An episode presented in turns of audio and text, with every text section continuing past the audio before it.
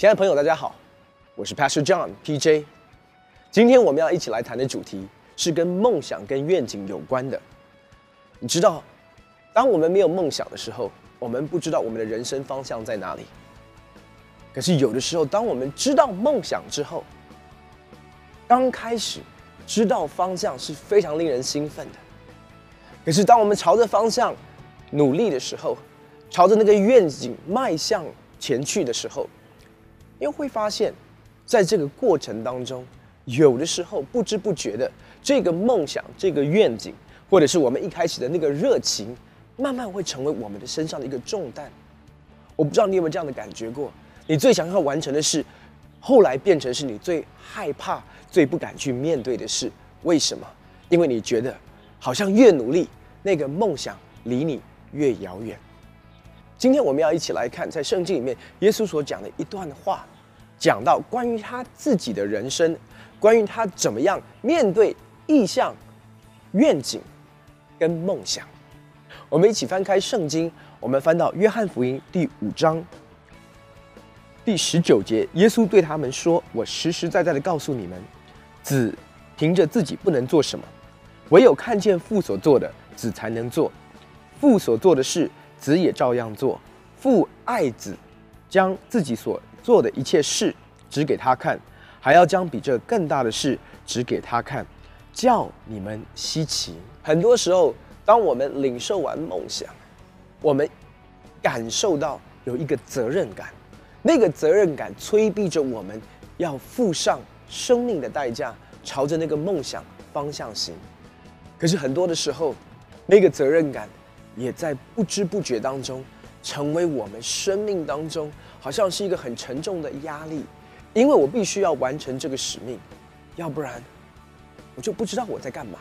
如果我们要谈梦想、意向跟使命，我们如果来看主耶稣，他在两千年前来到世上，其实他承担了一个非常重要的任务跟重要的使命。就是要拯救全人类。可是，如果你知道他关于他的故事，他在马槽出生，从小在一个木匠的家庭里面长大。他真正出来公开的服侍，是在三十岁之后的事。而他服侍多久？服侍三年半，就上了十字架，为全人类受苦、受难、受死，也为。全人类复活。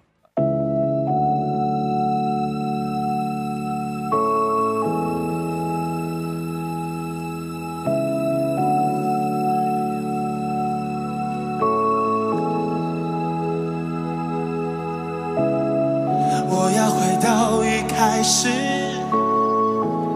当你找到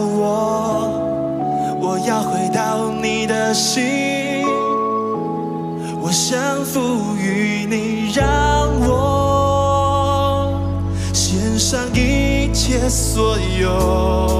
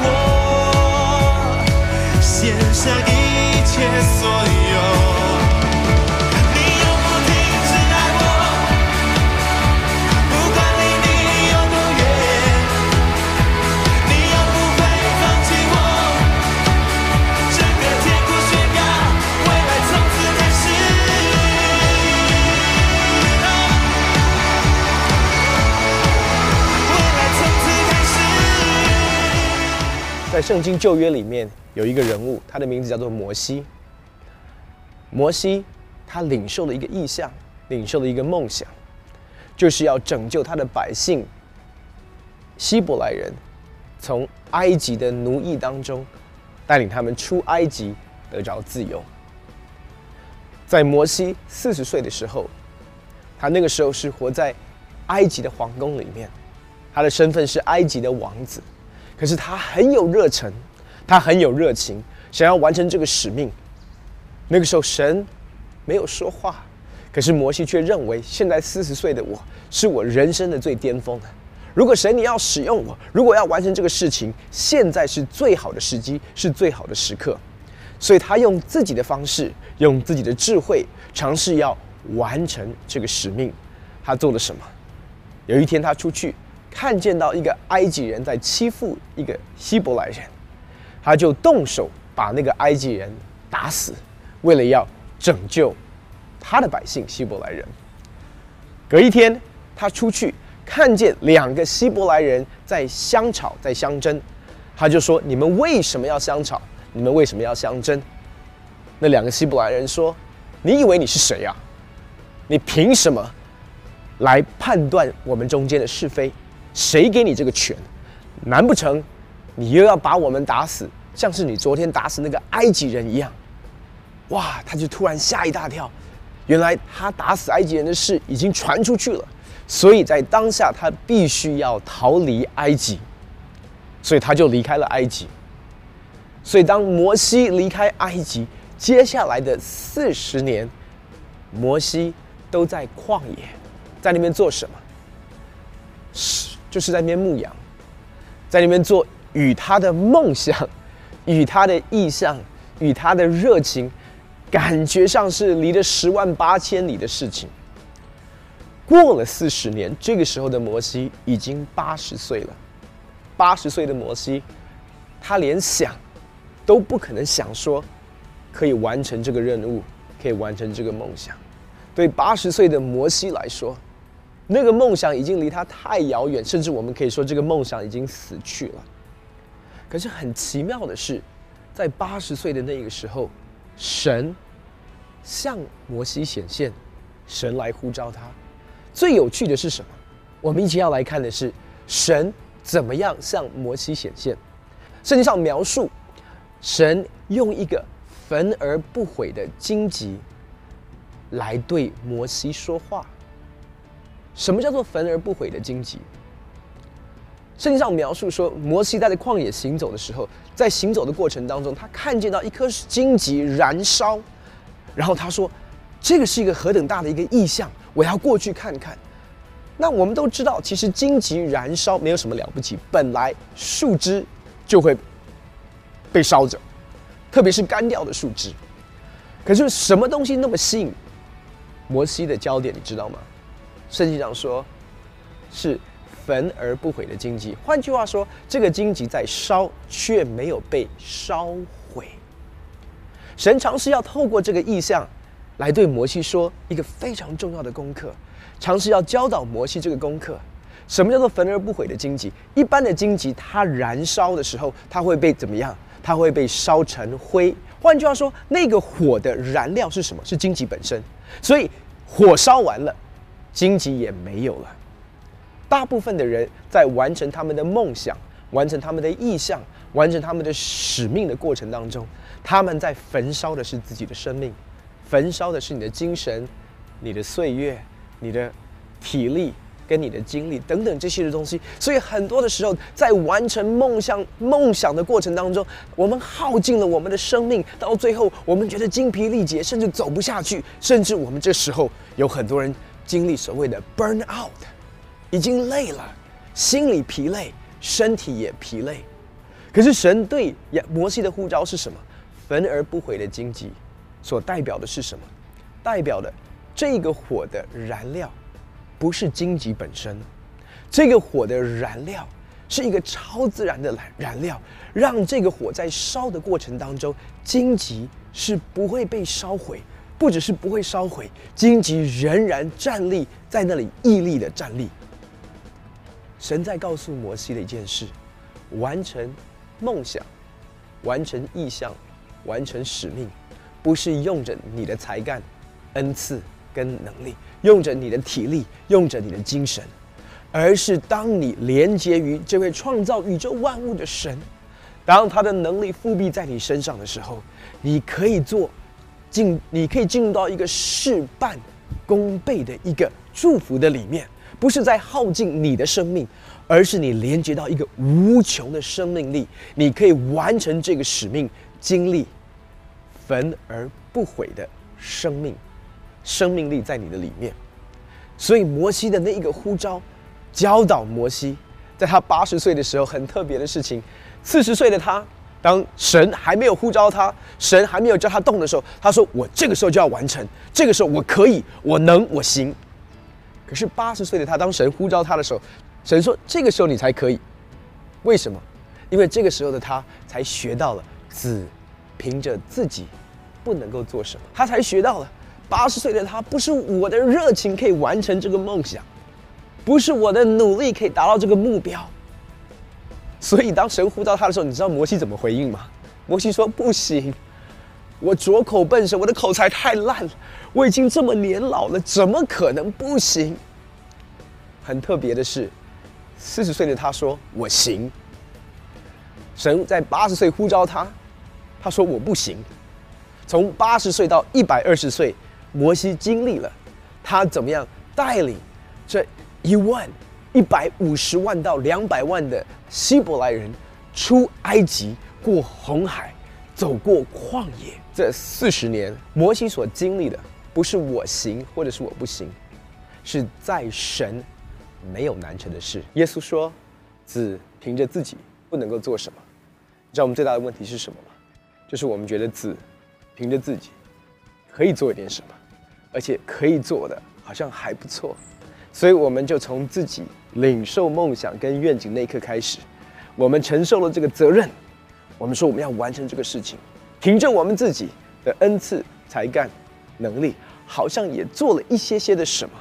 我们开始就认为说，如果我再多做一些些什么，再多花一点时间，再多付上心力，再多怎么样怎么样怎么样，我是不是可以做的更多、更多、更多？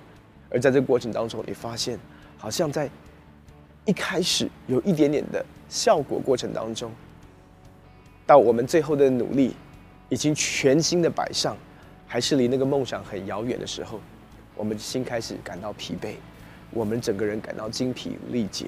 问题是出在我们自己认为我们真的可以做一点什么。其实我自己就是如此，我是一位牧师。我在十多年前从国外回到台湾，我有一个热情，我对这个世代的青少年，我有一个非常大的一个，可以说是一个梦想也好，或者是一个愿景，我很希望能够帮助这个时代的年轻人，让他们找到方向，找到生命，找到喜乐，找到平安。我们都知道这个时代是一个无父的时代。所以，当我那个时候回到台湾，在教会里面工作的时候，我里面有一个渴望，是我想成为这个时代、这个无父世代青少年的一个父亲、一个榜样、一个可以帮助他们成长的人。可是，在这么多年下来，你知道吗？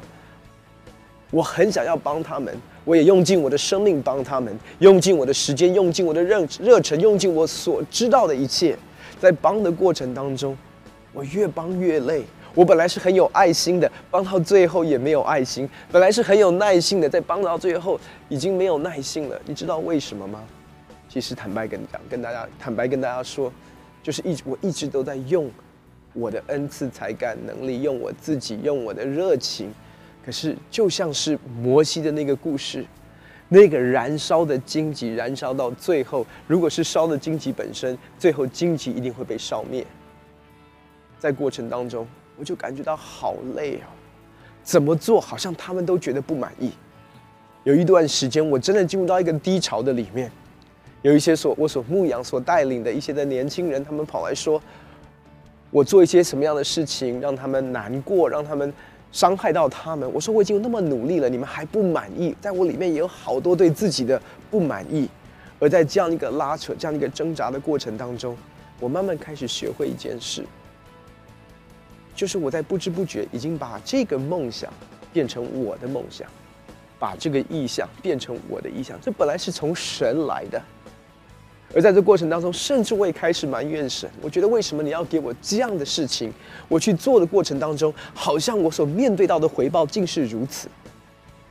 因为我在过程当中我忘记了，我忘记了，当他给我梦想的时候，是因为父爱，是因为他爱我，不是因为他害我，不是因为他恨我，所以把一个这么困难的事情托付给我，是因为他爱我，而且是把他要做的事，要记得是他要做的，不是我要做的，是他要做的事指给我看，叫我可以跟着他一起来完成这个他要完成的事。意思是说，要成为这世这个这无父世代的父亲，其实不是我的责任，是他的任务，是他的使命，是他的梦想。可是，在十多年前，他邀请我跟他一起完成这个任务。我需要学习的是什么？子凭着自己不能做什么。我用一个故事来描述。我家里面有一个，我就我有三个小孩，呃，我的老二他的名字叫做 Zack。